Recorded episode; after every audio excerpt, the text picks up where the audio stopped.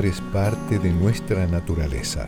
Hoy se hace urgente reflexionar para entender hacia dónde irá nuestra vida en un mundo en crisis.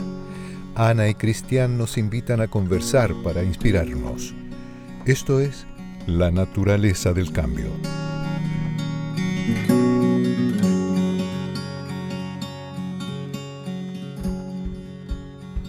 Oye, Cristian, ¿qué opinas tú? ¿Nosotros nacemos científicos o tenemos que estudiar una carrera para convertirnos en personas de ciencia? A ver, después de varios años dedicándome a, la divulgación científica y a generar contenidos en esta área, yo soy un convencido de que nosotros nacemos científicos, pero por una razón bastante simple. Lo que caracteriza a la ciencia es hacerse preguntas, es tener curiosidad frente a los fenómenos que nos rodean desde esa perspectiva yo creo que nosotros somos científicos desde niños. Lo que pasa es que a medida que van pasando los años y vamos aprendiendo otras cosas y nos vamos especializando y nos vamos llenando eh, de conocimientos y también de miedos que nos imponen la sociedad, nuestros padres, van desapareciendo quizás también esa, esa necesidad de hacerse preguntas y de buscar respuestas. Obviamente esto es desde un punto de vista muy romántico, porque claramente la ciencia y, dura es algo que se estudia, es algo formal, digamos, y dependiendo de la disciplina también, que puede ser astronomía, arqueología, biología, la que sea. Pero yo creo que uno desde niño eh, nace con esa necesidad de hacerse preguntas. Sí, pues cuando estamos en, nuestra más tierna infancia, eso se nota mucho. Nosotros vemos a la Emilia, bueno, la Emilia todavía no habla, pero está siempre como curioseando, buscando cositas, explorando el mundo que la rodea y como dices tú, esa, esa curiosidad es la que de alguna manera eh, está dentro del alma de cada uno de los científicos. Deberíamos nunca perderla. Pero a, veces es difícil hacer preguntas eh, en, una sociedad que de alguna manera ha ido castigando el hecho de, preguntarse a veces cosas que pueden no tener sentido parecer como preguntas tontas. Eh, yo creo que hay mucha gente que le da susto preguntar por el, por el miedo de equivocarse, o sea, el ridículo, y finalmente también por eso la gente deja de cuestionarse las cosas. O sea, díceselo a Darwin, pues quien para crear su teoría de la evolución de las especies eh, recibió, después de, escribirla, recibió una cantidad de burlas, le pusieron hasta la cara un mono en, en un afiche y en un libro. Imagínate, y lo que me parece más curioso es que a estas alturas del partido todavía han pasado más de 100 años desde que se hace esa teoría que todavía hay gente que la cuestiona y todavía hay gente que cree que es, una, es un absurdo, digamos. Eh, y ahí es donde se enfrentan como estas dos visiones, como la visión más creacionista que venimos de Dios, que es algo muy personal, que cada uno lo puede creer y, es muy respetable, y otro que tiene que ver más con una teoría evolutiva biológica, que, que eso también es muy respetable. Ahora, estamos hablando todo esto porque estamos en un momento donde la ciencia... Eh, adquiere una importancia fundamental. Estamos viviendo una crisis sanitaria donde las respuestas que nos entrega la ciencia y la luz un poco al final del túnel que nos entrega la ciencia es clave. Gracias a ello logramos entender qué es el COVID. Gracias a ella se pueden salvar vidas.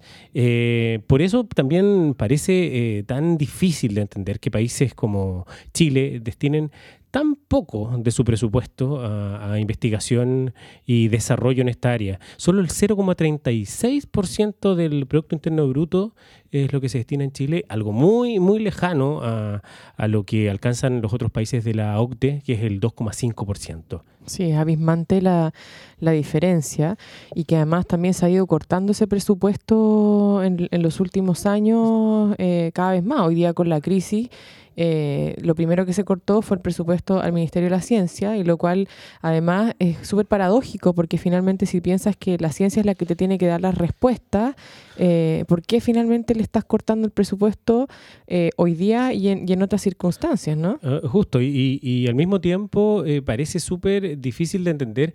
¿Por qué a la comunidad científica se le escuchó tan tarde también? Si aquí había, habían dos, dos, dos visiones en algún minuto, que era un poco la visión del gobierno en Chile y otra y, por otra parte la visión de, la, de la ciencia, de los científicos que decían que había que tomar ciertas decisiones, el gobierno estaba tomando otras, y ahí es donde, claro, uno dice, a ver, ¿quién es el dueño un poco del, de la razón? Si aquí nosotros nos movemos por criterios más bien sociopolíticos o también hay momentos en que la ciencia tiene que ser considerada. Y lo mismo pasa también con temas de cambio climático, o sea, lo podemos extrapolar en el fondo, no solamente a este tema sanitario, pero si nos vamos al, mundo del cambio climático, también la ciencia viene advirtiendo eh, sobre la crisis ambiental que estamos viviendo hace décadas. Y también nunca, se ha, nunca ha sido realmente escuchada y como dices tú, han primado otros criterios que en este caso, más que sociopolíticos, también tienen que ver con un modelo económico que no quiere parar, que no quiere desarmarse frente a lo que la ciencia está advirtiendo tanto en salud como en, temas ambientales, de que hay que reformular todo el sistema. Entonces, nos metemos también ahí a como indagar en capas más profundas del, poder, de, la, de, alguna manera como el, está como afición por el, por el dinero también de, del mundo y todo este sistema económico que ya sabemos que está en crisis. Pero mm, pero resulta curioso hoy día, bueno, cómo, está, cómo la ciencia se está perfilando eh, como un actor muy relevante y que ojalá esta sociedad 2.0 que se venga después de esta gran crisis eh, tenga también un rol un poco más preponderante en, en el quehacer de cotidiano también, que incorporemos más la ciencia al día a día, que creo que eso es un punto también importante, porque creo que además hoy día eh, hay una noción para la gente como, como el general de la población de que la ciencia es, un, es algo que está en los laboratorios, que está metida, no sé, en, en, en un búnker ahí con, con, científicos de batas blancas y, como hay todo un imaginario respecto a la ciencia, pero finalmente la ciencia está en el día a día, en, en la cocina hay reacciones químicas, hay procesos como físicos también, em, en, cuando uno sale a pasear y, y, te, y vas a ver, no sé, el bosque, también ahí hay ciencia, entonces eh, si uno, si uno es capaz de acercar la ciencia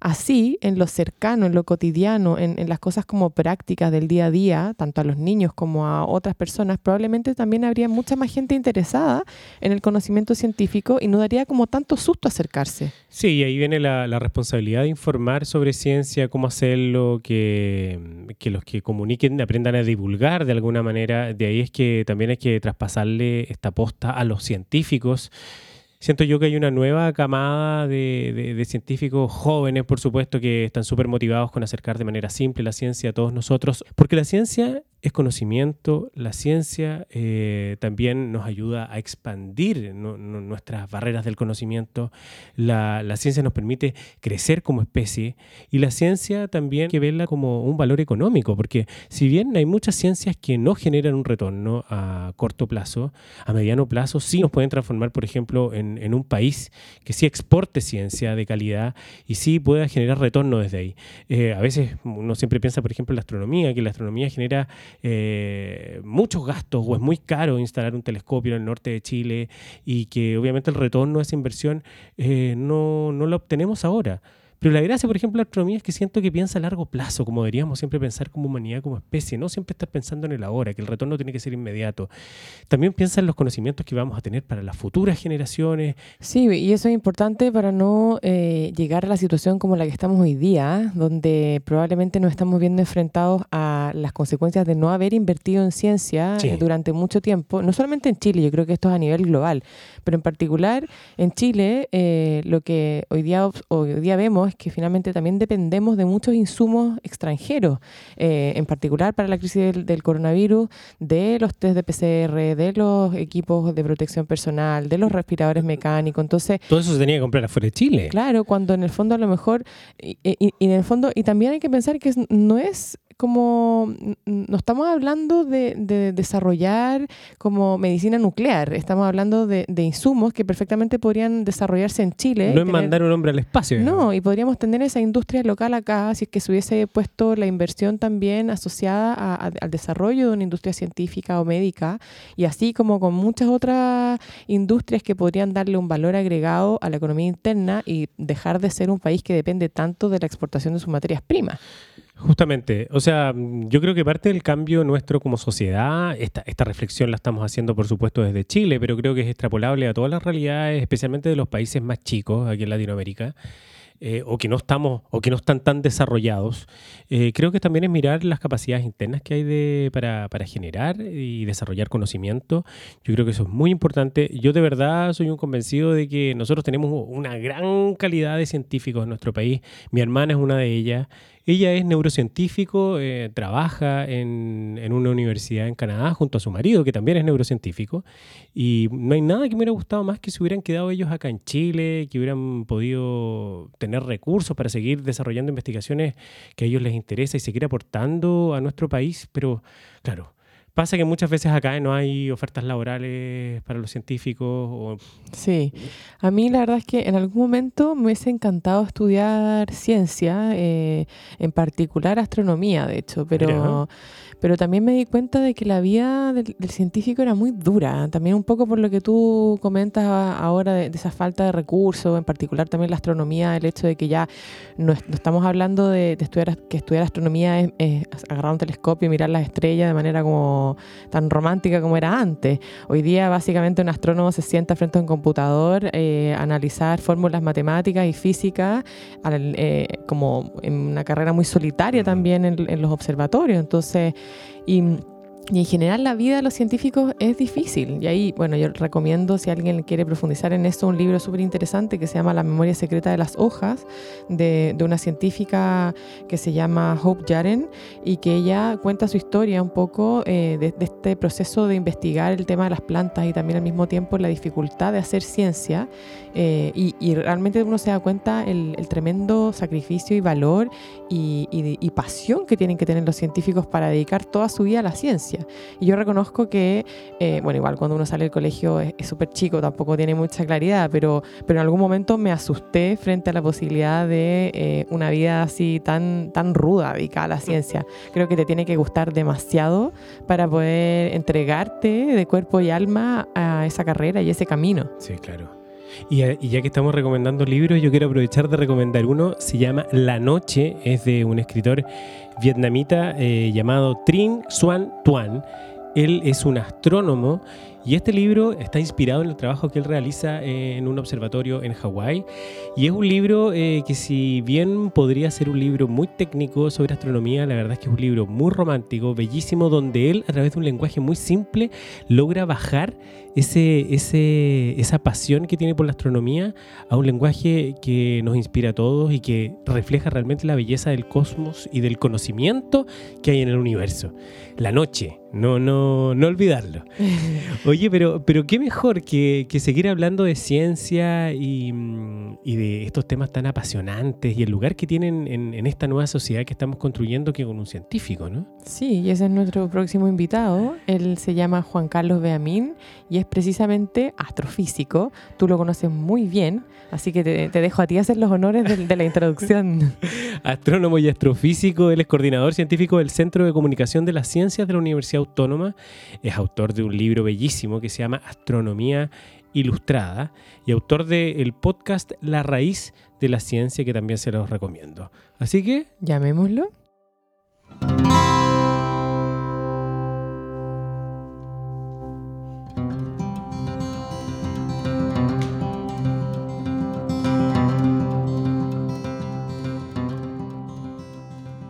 Hola Juan Carlos, ¿cómo estás?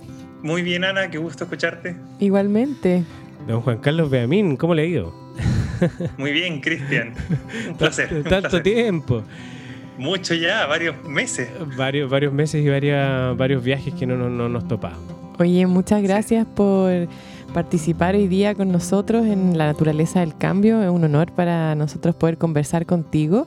Y queríamos partir, eh, yo quería hacerte la misma pregunta que le hice a Cristiana al principio del podcast y para saber tu opinión.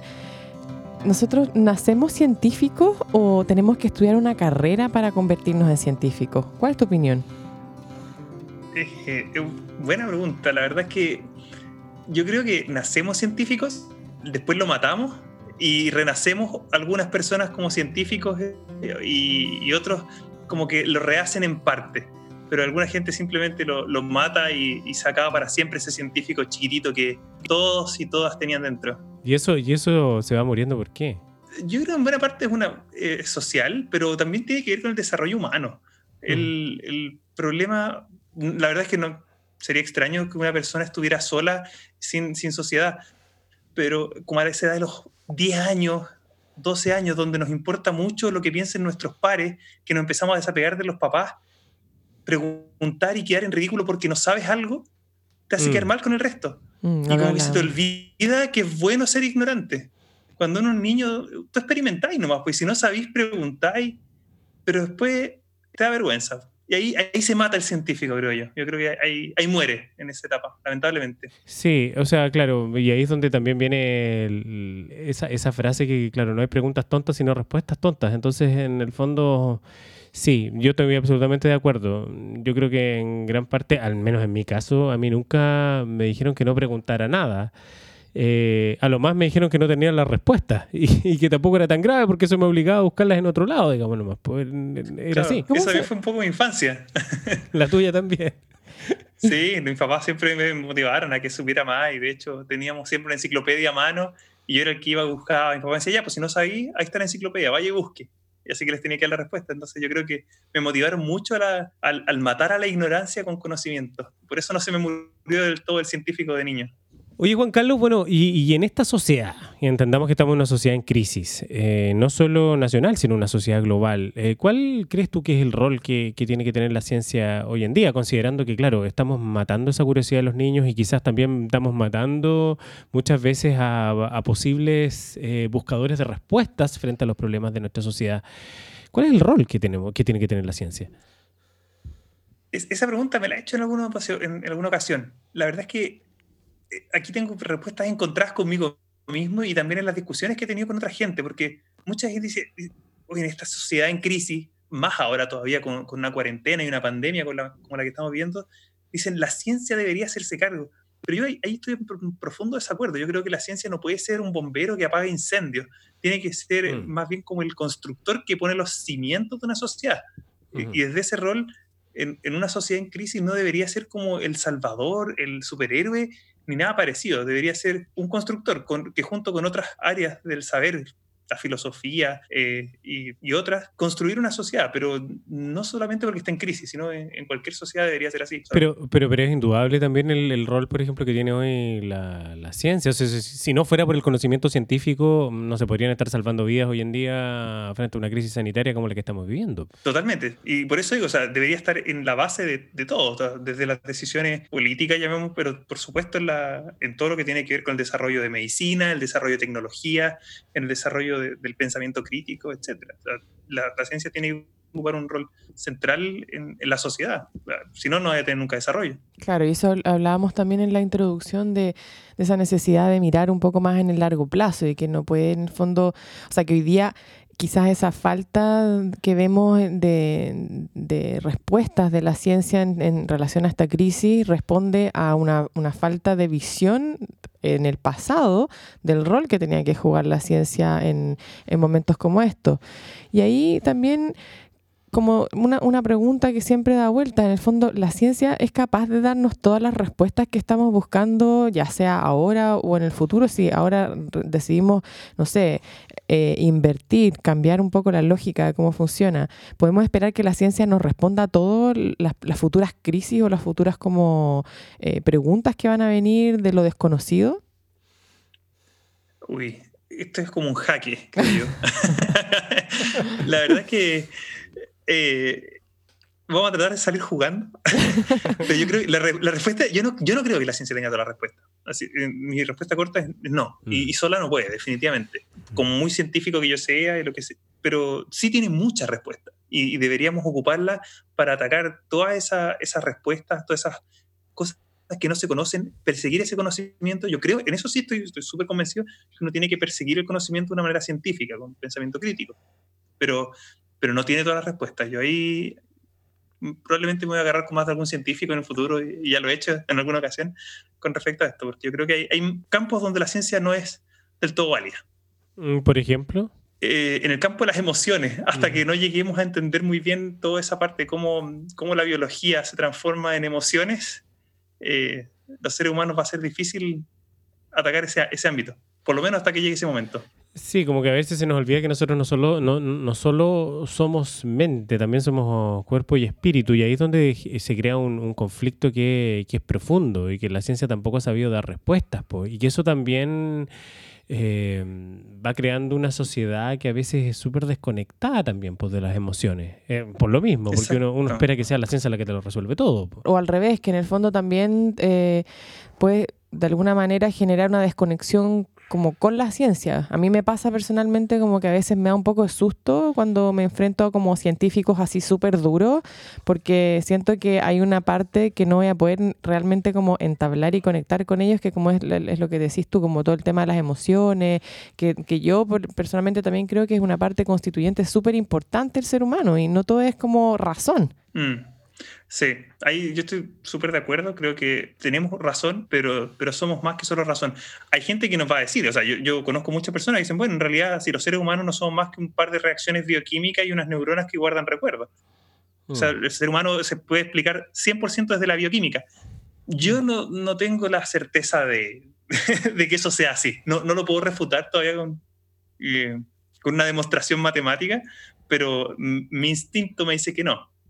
Sí, a mí, a mí lo que me parece más complejo es que al final, claro, en, en esta búsqueda de respuesta, eh, entendiendo que yo soy una persona que también cree que hay que, darle mucha cabida al, tema espiritual, etcétera, pero también muchas veces se termina cayendo en otras cosas, pues, como son teorías conspirativas, cosas que yo sé que a ti te, deben sacar un poco ronchas, como son, no sé, pues el, terraplanismo o, cosas por el estilo, pues que, en el fondo, claro, tratan de dar respuestas a cosas que mm, a veces dan lo mismo, por, por creer en algo, digamos, o por creer que en el fondo la cuestión está manejada de otra manera, que no es la que objetivamente muestra la ciencia, ¿no? Sí, como dices tú, hay, hay una dualidad, estamos hablando recién de esta parte quizá más espiritual. Yo ahí, en, en mi parada personal, digamos ya, si, me saco un poco el saco y la, la bata de científico, eh, yo sí creo en esta, que hay, que hay, una parte espiritual, para mí es súper importante, de hecho, en, en, lo personal, eh, para mí es más importante incluso esa parte que la que llevo como científico. No es la que muestro generalmente en, las charlas, pero en mi yo interno, que siento que eso es súper importante. Pero eso no quiere decir que uno vaya a, a, rechazar todo lo que dice la ciencia. O sea, tú me estabas mencionando el, terraplanismo, un montón de dogmas, eh, mm. un montón de, de, cosas que se crean que están demostradas que son falsas. O sea, yo mm. discutir con un terraplanista, de verdad que ya dejé de hacerlo hace un tiempo por salud mental, porque simplemente no, va más allá de las razones, ni siquiera de las emociones.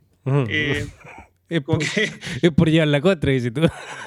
Claro, no, pierde, pierde, todo el sentido, no, no, vale casi la pena desgastarse. Ahora, tampoco hay que dejar que crezca. O sea, eh, como científico uno tiene la responsabilidad de, más que la responsabilidad, porque no es que uno esté en, un altar superior y tengas el, el, deber profundo de educar a la gente. No, pero simplemente si sabes algo, como cuando, no sé, ves a una persona que está cruzando la calle, a un niño, y tu deber moral como adulto te dice, páralo porque lo van a atropellar.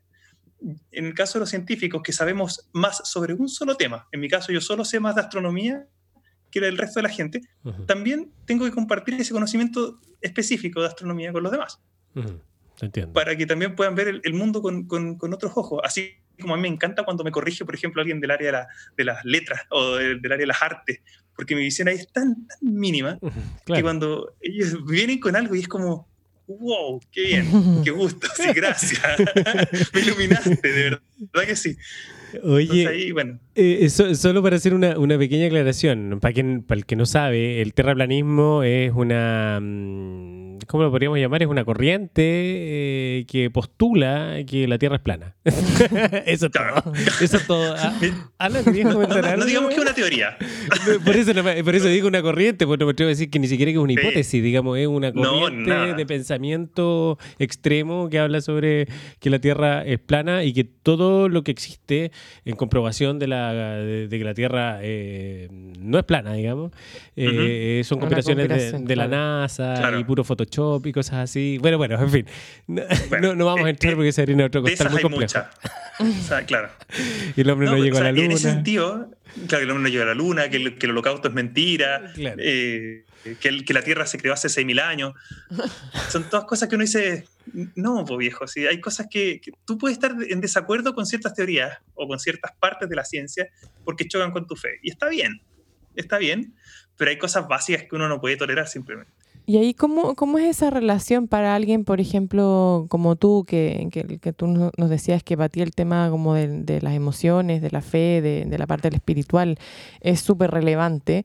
¿Cómo conjugas ahí también esa eso como el dogma versus la ciencia, o cómo, cómo, es esa relación, cómo la ves tú, la relación entre la ciencia y la fe, que igual es algo eh, bastante particular en general, como que uno asume que los científicos son seres súper racionales que no tienen espiritualidad. ¿Cómo lo conjugas tú, mm. eh, cómo lo ves? hay, hay hartos puntos, porque, a ver, como Eh, quizás estoy un poco dudando en, cómo explicarlo, pero para mí no hay, no hay un gran choque entre ciencia y, fe. ¿ya? Yo sé que para mucha gente, la gran mayoría de los científicos no están de acuerdo con esto, la gran mayoría son agnósticos o, ateos, entonces eh, yo pertenezco a esa minoría que profesa esta, esta fe. Y, ¿cómo decirlo? Hay cosas que, que pueden chocar, digamos, de nuevo, los dogmas o cosas por el estilo que pueden chocar con la ciencia. Ahí uno tiene que aplicar el, criterio también. O sea, si tú ves las evidencias todas y te apuntan para un lado, también tienes que aceptarlas y ver quizá las limitaciones de lo que tu conocimiento religioso te dice. También saber cuál es el límite que tiene eh, tu, tu, religión o tu fe. Pero también la ciencia también tiene que ser lo suficientemente honesta para decir que la ciencia nunca está en lo correcto del todo. Y yo sé que esa frase es polémica por, por, por creación, pero si no estaríamos persiguiendo, o sea, si estuviéramos seguros de lo que creemos, de lo que la ciencia nos dice, no seguiríamos haciendo ciencia porque ya sabríamos la verdad. No habría necesidad de buscar más allá. Entonces, la ciencia está siempre en esta construcción de buscar la verdad, pero nunca la alcanza a llegar. ¿Es verdad que estamos más cerca? Sí, pero de repente hay sismas gigantes donde todo cambia, como pasó en el tiempo de, Galileo y, de, Copérnico, donde cambió toda la que se llamaba ciencia. Después en el siglo XX volvió a cambiar todo, la mecánica cuántica y la relatividad general cambiaron todas las bases de la ciencia. Hoy día yo creo que estamos a puertas de que en el siglo XXI va a volver a cambiar la ciencia. Entonces, finalmente, recordar que la ciencia es algo que se está construyendo, que no es algo que está escrito sobre piedra, y si pensamos eso, estamos muy equivocados sobre lo que es la ciencia, y la religión tiene que convivir con eso, que, que no, también tiene un, cierto dominio donde es válida y, y probablemente en el, en el, fin, cuando ya las verdades se junten, la ciencia habrá matado muchas religiones, muchos dogmas, habrá acabado con ellos por la parte racional. En alguna parte van a tener que encontrarse con, con, alguna fe. ¿Pueden llegar a tener relación efectiva eh, la fe y la, y la, ciencia, el conocimiento puro y duro?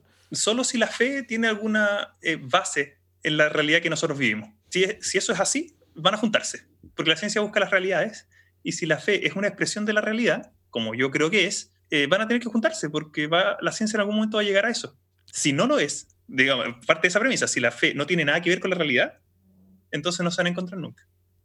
Ya, pero por ejemplo, si... Se llama filosófico. Sí, pero, pero, pero, pero claro, pero es desde, desde, la, desde la cosa más teórico-filosófica o de cosas un poco más concretas. Por ejemplo, si se llegara a comprobar, no sé, pues el cuerpo de Jesucristo, por decírtelo de alguna manera, eso ya nos daría pie como para decir, oye, ¿sabéis qué? La, la, la ciencia y esta, y, esta mm. y, la fe se reencuentran. Bueno, ahí entramos en otro conflicto también que tiene que ver con... Claro. Ahí entramos en un conflicto mucho más práctico, porque estás entrando de, nuevo al, cristianismo. Yo, yo me, reconozco cristiano, o sea... Por, decir algo, porque yo también soy cristiano, digamos. Pero, sí, claro. porque uno podría decir, bueno, a lo mejor podría ser, imagínate que todas las religiones cristianas estén equivocadas y en realidad sea otra fe la que tenga la razón. y, y, si es que está basada esa fe en la realidad, la ciencia va a llegar a esa fe. Si es el, alguna religión cristiana eh, y, y sus principios los que están ligados a la realidad última, la ciencia va a llegar a eso. Entonces, eh, de nuevo, es un tema como más filosófico de discutir que, otra cosa, creo yo. Y, cuando miras el cielo, eh, entiendo que parte de tu, de tu, trabajo tiene que ver con eso, aunque al final es analizar muchos datos, pero, pero cuando tú miras el cielo, y, yo creo que en ese cielo hay mucha de esa inspiración que te viene desde la fe también, eh, ¿qué te pasa? ¿Qué es lo que ves? Eh, la primera, la, respuesta visceral es que me emociona. A mí me emociona mirar al cielo. Es una, es una conexión que siento con, mi yo interno. por supuesto, no es cuando miras el cielo en cualquier momento, es cuando miras, miras el cielo consciente de lo que estás mirando. Eh, es emocionante, porque ver toda esa maravilla que está en el cielo, ese tapiz de estrellas, o la luna cuando la ves, pensar que está tan lejos y aún así parece que la pudieras tocar a veces, es algo que, que emociona, igual que un niño. En ese sentido yo creo que me quedé pegado en los 5 o 6 años, eh, casi en esa etapa de los porqués, en la que necesitas a un adulto a tu lado que te explique. Yo me siento así todavía cuando miro el cielo, como, wow, no puedo creer que llevo 33 años mirando hacia arriba y, me siga pasando lo mismo. Una fuente de inspiración increíble para mí el cielo. Oye, ¿y qué preguntas te gustaría responder en relación a ese cielo? Porque, bueno, la, la astronomía de alguna manera busca lo que hablábamos también, eso de de, dónde viene el ser humano, como respuestas también a, a, este origen, que no estamos solos, no sé, hay tantas cosas que el mm. mirar al cielo te generan. ¿Cuáles son las preguntas que a ti te gustaría responder o que, ese cielo te, te, te da? Preguntas, interesantes preguntas. Mira, con respecto al origen y al por qué, ahí es una de las otras diferencias, ciencia-religión como científico me interesa mucho saber el cómo funcionan algunas cosas, el por qué me lo da mi otra parte. Mm. En el cómo y si existe vida en alguna otra parte del universo, yo no lo sé, me gustaría responder esa pregunta. Me gustaría poder llegar y decir, oye, ¿sabes qué? No hay vida en el universo, o sí hay vida. No, no va a cambiar nada en mí, pero, pero cualquiera de las dos respuestas me dejaría perplejo. Entonces, creo que eh, es una de las que me gustaría saber. Más que cómo, cómo se originó todo, hoy día tenemos una bonita teoría del Big Bang, de cómo, cómo crece el universo, cómo se forman los planetas. En, en gran parte de la astrofísica se está trabajando en los detalles de ciertas cosas. Si bien hay, hay hartos vacíos, la materia oscura, la energía oscura y otras cosas que no sabemos, que son el 95% del universo, no sabemos en realidad de qué está hecho. Mi, mi gran pregunta en realidad es si hay vida como la conocemos nosotros en alguna otra parte del universo. Hay otros primates por ahí dando vueltas, hay otros mamíferos, aves, reptiles, eh, o hay algunas criaturas viviendo en mundos de agua. Eso yo creo que es una, pregunta que me, gustaría responder. Pero, científicamente. Y, al final uno siempre se pregunta si los astrónomos, el, principal objetivo al final termina siendo ese, eh, eh, el tema de descubrir si efectivamente hay vida en otros lados. Pero, pero la astronomía va mucho más allá. Y eso también es, entender el universo para entendernos a nosotros mismos de alguna manera, ¿no? Sí, o sea, imagínate, pongamos el caso de que respondemos la primera pregunta y que efectivamente somos la única civilización inteligente que hay en el universo. Como obligación moral de entender el universo que está alrededor, que se expande y que algún día va a llegar a ser nada, es increíble. O sea, es la conciencia del universo misma, está centrada en una raza de 8 mil millones de personas es súper interesante, pero... Y ahí todas las preguntas son relevantes de responder, porque si no las respondemos ahora, no las va a responder nada, nadie, nunca. Entonces, si desde agujeros negros hasta eh, cómo se forman las estrellas, por qué un planeta en particular, dentro de los 200 mil millones de estrellas o 400 mil millones de estrellas que hay en una, en una galaxia de las 200 mil millones de galaxias que hay, ¿por qué ahí? Yo creo que te, obliga moralmente como ser humano a responderla.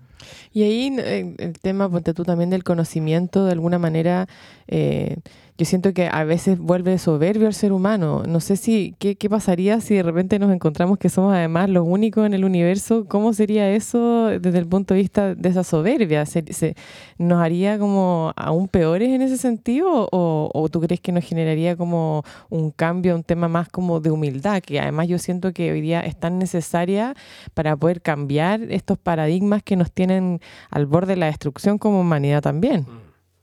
Mm yo creo que como humanidad ya no nos cambió.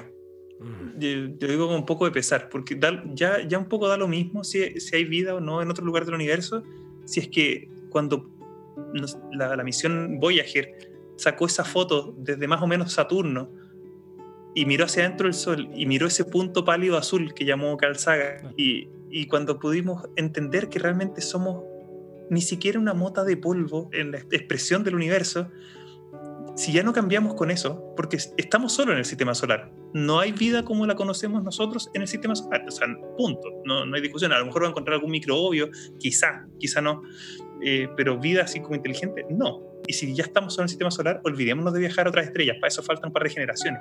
Si ya eso no nos cambió, yo creo que saber si sí o no, dudo que, que cambie los intereses humanos y nos volvamos más benevolentes o más soberbios. Yo creo que se requiere de otra cosa más allá para que los seres humanos cambiemos.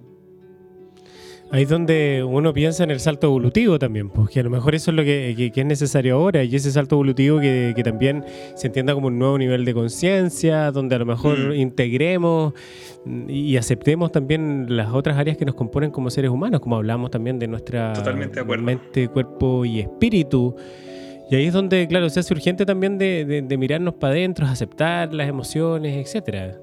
Totalmente de acuerdo. Yo creo que por eso ya la parte como racional vernos así como insignificantes dentro de, todo esto no nos hizo cambiar, obviamente falta otra cosa. Y tiene que ver con la parte más emocional, espiritual, o llámala como, como quieras. Pero necesitamos esa otra conexión para ese cambio. Oye, Juan Carlos, ¿y por qué quisiste estudiar astronomía? Em, ¿Siempre supiste que ese era tu camino o te fuiste convenciendo en la universidad o a medida que, te ibas metiendo, no sé, por la física, la matemática, que son también las bases hoy día de, la astronomía?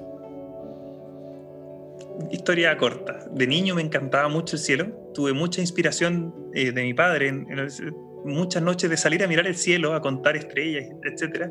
Esas cosas te marcan eh, emocionalmente en, tu vida. Durante eh, años olvidé completamente la astronomía y pensé en estudiar ingeniería comercial o algo para tener una empresa o trabajar en algo normal, digamos, encontrar trabajo. Y, como en tercero o cuarto medio, no recuerdo bien, una profesora de, de matemática me dice, ¿y qué vas a estudiar? Esto. Me dice, ¿en serio?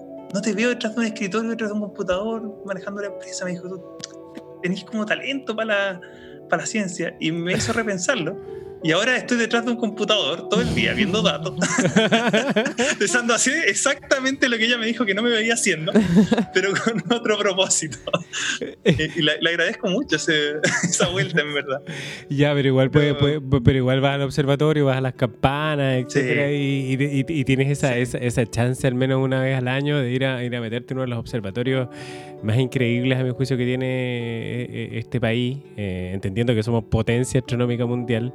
Y tenemos un lujo de ese observatorio. Tenemos un es un lujo ese observatorio. Entonces, todos, en realidad. Yo he tenido la suerte de estar en todos los observatorios ópticos de Chile. El único que no he estado, de hecho, es ALMA, que, es un radiotelescopio. Y son todos un lujo.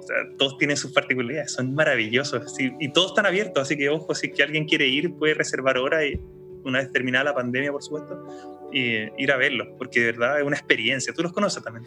Sí, yo conozco todos los observatorios, afortunadamente, eh, con mi trabajo en, divulgación científica, sí, me, he tenido la suerte de ir a todos, incluyendo Alma. Oye, y ahí me, voy a colgar un poco de lo que acaba de decir Cristian. Yo, antes de que conocer a Cristian, no tenía idea de esto como de la divulgación científica, y, tú también eres un divulgador. Eh, tengo acá tu libro, Astronomía Ilustrada. Eh, que busca un poco también eso, acercar en el fondo estos conceptos que pueden ser tan complejos a, un público más amplio y que, de alguna manera eh, sean fáciles de entender. ¿Por, qué es importante hacer divulgación en, un país como Chile? Eh, ¿O es algo que es importante hacer en todos los países del mundo? ¿Cuál es tu visión respecto a, ese rol que tú juegas también como, como divulgador? Mira, yo por mucho tiempo creí en la respuesta general que me daban todas las personas con las que yo hacía esa misma pregunta. ¿Por qué es importante la divulgación? Es porque el Estado financia y una manera de retribuir a la gente. Y la verdad es que es una gran mentira que la gente se ha ido convenciendo de que es la razón principal. Porque es verdad que, que, te, que te paga el Estado y uno debería tener una responsabilidad moral. Sí, ok, es, es razonable, es la respuesta racional. Pero si uno ve un poquito más allá, es cuando yo tuve varios, varios cambios durante mi formación como científico. Cuando entré no tenía idea de lo que estaba entrando. Yo entré porque encontraba simpático dije, bueno, si no me gusta astronomía, me cambio a física y hago carrera como físico y bien. Me enamoré de la astronomía en la carrera porque es una tras otra las sorpresas que te da el universo. A medida que empiezas a, descubrirlo, es como cuando te regalan un, tu regalo favorito y cada, o tu comida favorita y cada vez le vas descubriendo un nuevo sabor, un nuevo ingrediente. con, con, la astronomía me pasa exactamente lo mismo. Cada vez me fascino más, cada vez que aprendo algo nuevo es como wow, es como estar decodificando el universo. Eso que a mí me abrió la mente, entender que el tiempo es relativo, que las distancias son relativas, simplemente me voló la cabeza, así tal cual. Y, de, yo te aseguro que no soy la misma persona desde que aprendí relatividad especial. Como no se la puedo explicar a alguien en un segundo, pero te prometo que me cambió. Creo que la, divulgación científica tiene esa, forma de, de darle a la gente una transformación en su mente, tal como si a un ciego le pudiera abrir los ojos, o a una persona sorda la pudiera hacer escuchar por primera vez, o a una persona que no tiene gusto pudiera degustar una comida. Cuando la persona ve con los ojos de la ciencia el universo, el ser humano, las neuronas, un microbio, estos mismos virus que hoy día nos tienen encerrados en la casa, te cambia la forma en que ves el mundo. Y yo creo que eso no es algo que le podamos privar a nadie en el mundo. Por eso yo creo que es importante la divulgación científica, porque es devolverle un sentido a la gente. Y, yo quiero recalcar algo que a mí también, porque yo personalmente también tengo una debilidad por la astronomía, sin ser astrónomo ni mucho menos, simplemente soy un aficionado a la astronomía porque he conocido a gente como tú y gente que de verdad a mí me ha inspirado a, seguir aprendiendo. Y mm, a mí me pasa que la, astronomía también tiene una cualidad que eh, la encuentro súper democrática, digamos, en el sentido que todos tenemos encima de la cabeza el cielo, digamos. Entonces todos podemos mirar para arriba. Es una, es una tele donde pasan las mejores teleseries. E, es, cuestión de darse el tiempo de, mirar, de tratar de entender, de descubrir cosas. Eh, o sea, yo pensaba, no sé, pues el año, el año pasado con el tema del eclipse en la cuarta región. E, es el fenómeno científico más eh, democrático y masivo que, que existe en la historia. Algo que todo el mundo puede ver, más encima es gratis, más encima con un nivel de espectacularidad increíble. La astronomía es una cuestión que de verdad vuela a la cabeza desde esa perspectiva. Mm. ¿Cómo no comunicarla? ¿Cómo no querer acercarla? Sí, estoy, completamente de acuerdo. O sea, te, te vuela la cabeza y, creo que eso es necesario que la gente también, pero que, que, le recuerden, es que esa fascinación no es instantánea, porque, de nuevo, yo le puedo decir, oye, a mí me encanta, le encuentro que es una locura relativa general, pero si no cacháis nada de física, igual te puedo explicar un poco y, y pasa, pero para lograr ese, ese efecto wow necesitáis vivirlo. Porque, por ejemplo, del otro día me hice una herida, una herida chica, y me salió una ampolla en el dedo. Y dije, ¿sabes qué? No me la voy a reventar porque quiero ver el proceso de cómo se seca, se reabsorbe el agua y ver cómo, cómo, la herida va a empezar a regenerar mi piel y va a hacer que las capas de mi piel salgan. Una, y, y tú bien, día tras día, después de una o dos semanas, vi que mi piel volvió a la normalidad, incluso su color. Y tú decís, wow, en este tiempo mis células ya no son las mismas. Ya no soy la misma persona que hace dos semanas, por lo menos en esta parte, porque mis células cambiaron. Entonces, y sé que es una estupidez, pero como que te, te, enseña a ver de verdad el mundo con otro ojo. Por eso digo, la ciencia te, te enseña a ver detalles en todas partes. A mí, mi, señora y mi amigo siempre dicen, es tan nerd. Yo sé que tu señora es enfermera. sí, sí, es enfermera, claro.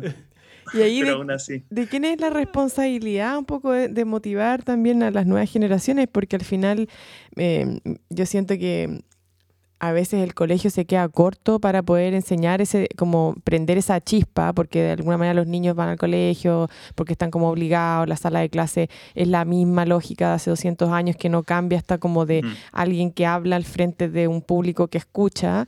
Eh, y por otro lado también en la casa hoy día con los papás que trabajan hasta tarde, el exceso de pantallas, como el poco tiempo de compartir con los niños, el hecho que no se puede salir mucho, sobre todo la gente que vive en ciudades, pero en particular ahora, como que se queda un poco así, hay un vacío de quién agarra la responsabilidad de prender esa chispa hoy día en, las generaciones más chicas, porque para que no se muera eso que hablábamos al principio, esa, esa como eh, ese científico innato. Mm. O sea, la responsabilidad que es de todo. Yo, es verdad que los profesores tienen un rol súper importante. Obviamente los papás también. Si los papás no te están incentivando a descubrir, es difícil que un profesor solo lo pueda hacer. Algunos lo logran, pero también ahí dice, ¿qué tan capacitados están los profesores? Yo hace un poco tiempo atrás escuché un profesor que estaba en contra de las vacunas. Mm. ¿cómo puede ser que un profesor de, de, ciencias esté en contra de las vacunas? Está toda la evidencia, porque no mm. tienen pensamiento crítico. Entonces, si los hay que educar bien a los profesores para que logren ese efecto, pero como dices tú, con un modelo que se inventó hace 200 años para capacitar a leer eh, y, que subieran los números, gente que tenía que registrar personas en el imperio británico, no mm. tiene ni un sentido hoy día, ningún sentido. No, no son las habilidades que necesitamos y el pensamiento avanzado que necesitamos. La ciencia es un pensamiento más abstracto y hay que desarrollarlo. Pero la, estimulación tiene que venir de, de, todos lados, o sea, profesores, papás y de la interacción. Yo creo que es súper, súper importante de alguna manera eh, la ciencia se, se viralice entre los pares. Yo creo que la discusión entre pares es la que te enriquece más que todas. Sí, pues y ahí, es donde, ahí es donde también a veces no hace sentido que vivamos en un país donde, donde la ciencia cada vez eh, adquiere de alguna manera mayor relevancia. Vuelvo a recalcar, somos potencia mundial de la astronomía. El gran porcentaje de la observación astronómica se hace desde Chile. Y claro, y el, y el, y el dinero que se destina eh, para investigación y desarrollo de la ciencia es súper bajo. O sea, también es como, ahí, ahí es donde no se entiende. Pareciera que un modelo económico parece que está por sobre las verdaderas necesidades de conocimiento. Entonces, sí, claro, si eso no está claro a nivel de Estado y de gobierno, ¿qué más se le puede pedir a un colegio? no están las prioridades puestas en la sociedad. De nuevo, es un tema de lo que conversamos al principio. Es cómo la sociedad quiere construir su sociedad misma. ¿Cómo te construye? ¿Cuáles son tus pilares? La economía, la defensa, las barreras el conocimiento libre. ahí tienes que tomar una decisión. Estoy de acuerdo. Yo creo que para la construcción de una nueva sociedad, hoy más que nunca, eh, se hace urgente mirarlo desde distintas aristas, de distintas áreas. El conocimiento es importante, es clave, pero nunca olvidar también los otros elementos que nos constituyen como seres humanos, como es nuestro cuerpo y nuestro espíritu. Desde ahí que me hace mucho sentido y, me parece tan coherente también conversar con científicos de, la nueva generación, como eres tú, y que de alguna manera también se atreven a pensar de manera diferente y se atreven a, conectarse de otra manera también con el, con el conocimiento.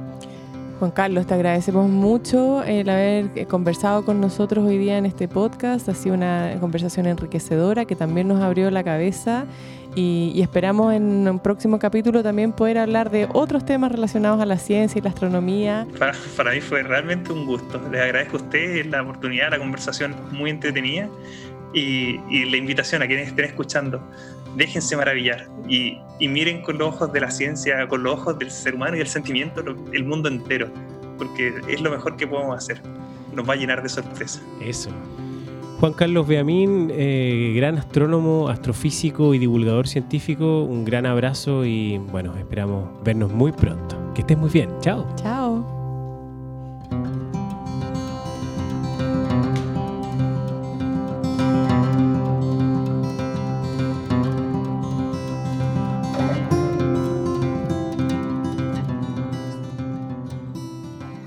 Bonitos recuerdos me trajo la conversación con Juan Carlos.